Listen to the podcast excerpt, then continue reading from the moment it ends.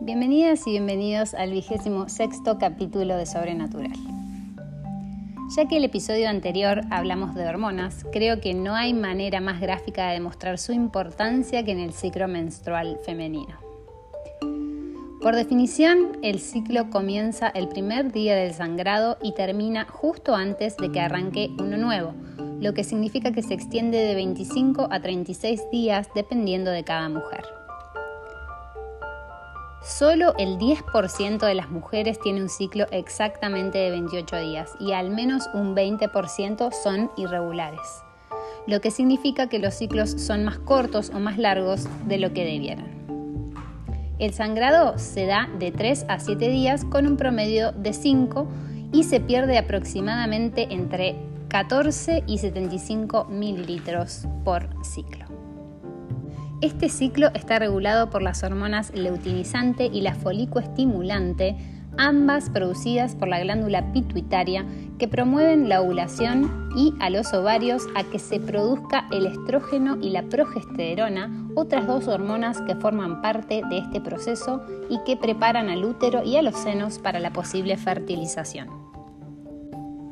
Durante las tres fases del ciclo, la folicular, ovulatoria y luteral, se da una compleja danza entre todas estas hormonas que se interregulan para ir generando el ambiente perfecto para la creación que trae toda la potencia de la vida. Creando el óvulo, preparando el útero, el endometrio y el cuello cervical en caso de que haya fecundación, elevando la temperatura corporal y hasta prepara los senos para amamantar.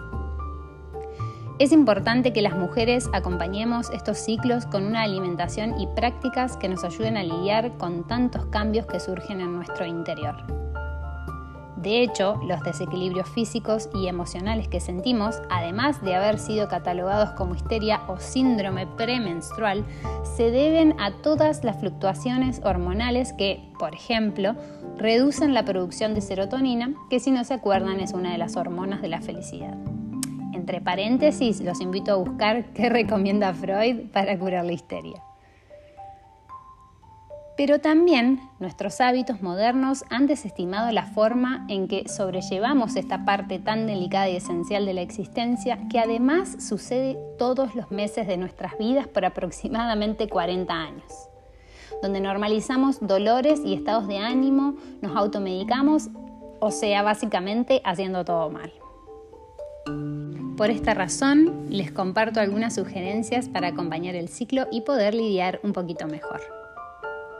En la fase preovulatoria, nos encontramos súper sensibles e insaciables debido en parte al incremento en la secreción de estrógenos, lo que hace un muy buen momento para consumir carbohidratos complejos ya que el músculo los puede utilizar fácilmente pero también nuestro metabolismo alcanza su punto más bajo, por lo que la ingesta de grasas debiera ser limitada. Durante la menstruación. Ya que perdemos sangre, es importante consumir alimentos cargados de minerales como el hierro, magnesio, calcio y potasio, como el brócoli, las castañas de cajú, semillas de chía, sésamo, espinacas y banana. Como nuestro cuerpo se encuentra en un estado de inflamación generalizada, conviene incrementar la ingesta de alimentos con acción antiinflamatoria, como la cúrcuma, el jengibre, vegetales verdes apenas cocidos, ajo y frutos rojos. Dejando de lado los que nos inflaman, como las harinas y granos refinados, carnes y lácteos. Como el cuerpo tiende a retener líquidos, es fundamental mantener una buena ingesta de fibra proveniente de legumbres, frutas y verduras, como también de cereales integrales para favorecer su eliminación. También aumentar el consumo de fitoestrógenos como la soja y reducir aquellos que contribuyen a desregularizar los niveles de estrógeno como el alcohol, la cafeína y los ultraprocesados aumentar el consumo de líquidos y si tenemos cólicos que sean calientes o tibios para aliviar el dolor. Y por último, darnos ese gusto de un buen chocolate amargo para que nos ayuden a liberar endorfinas y alegrar el corazón. Espero que les haya servido y hasta el próximo episodio.